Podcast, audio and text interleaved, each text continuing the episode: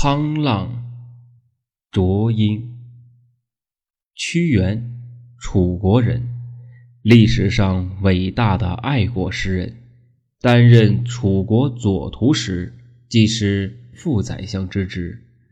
在那个时候，屈原只有二十五岁。他所主张的是变法图强、联齐抗秦的说法。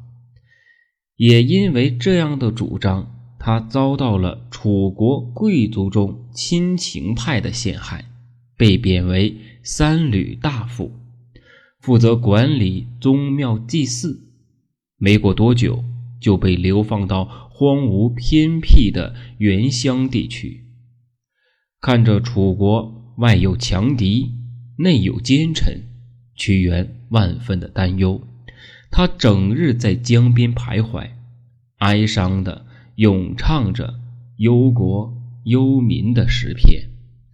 在流放期间，屈原做出了很多传颂千古的佳作，其中有《离骚》《天问》《九章》等。公元前二七八年，楚国的国都郢被秦国大将白起攻克。百姓们四处流亡，国君与众大臣也都仓皇的出逃。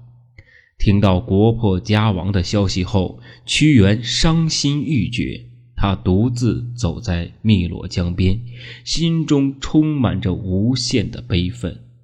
突然，有一个人问他：“这不是三闾大夫吗？为何身在此处啊？”屈原抬眼。看到问话的是个打鱼的人，屈原哀伤地说：“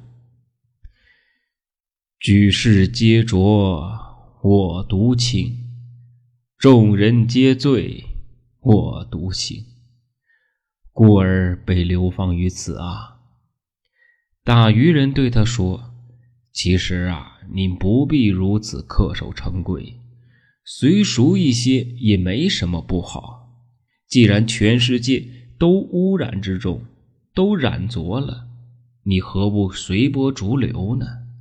那么，既然世间的人皆醉了，你为何也不饮几杯？何苦要一世而孤立呢？屈原愤慨地说：“我曾听说，刚刚洗过头发的人，必定会将帽子上的灰尘掸去再戴。”刚刚沐浴过的人，定会将衣服抖落干净再穿。我怎么可能任世间的污浊来侵蚀我洁净的身体？就算我跳入这汨罗江，我也绝对不会让自己被这世间的任何的染浊这个世道所亵渎。言罢，转身离去。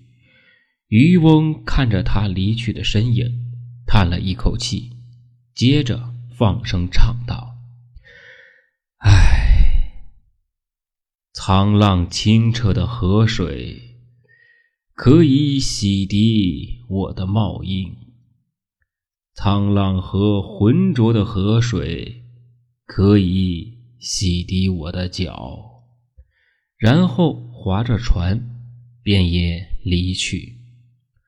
五月初五这天，屈原作下最后一首诗《怀沙》后，怀着满心的悲愤，抱石投入了汨罗江。当地的百姓驾着船打捞屈原的尸身，但是始终也没有找到。后来，当地的百姓将饭团、鸡蛋等物都扔入河中，想喂饱河中的鱼虾，让屈原的尸身不被吃掉。还有的人将雄黄酒倒入江中，说这样能药昏河中的水兽，使屈原的身体免遭伤害。从此之后，每年的农历五月初五，当地的百姓就驾着船往河中撒鸡蛋、饭团、雄黄酒，以此祭奠屈原。慢慢的，就演变成农历五月初五赛龙舟。吃粽子、喝雄黄酒的风俗，这便是我们今时今日备受重视的节日——端午节的由来。欢迎您关注武德玄宗听书场，我是张轩宁。如果您喜欢我的节目，请你点击屏幕下方订阅支持我们。如果您有什么想听的，或者意见与建议的话，您可以加我的微信，我的微信是三零四九五零三零四九五零。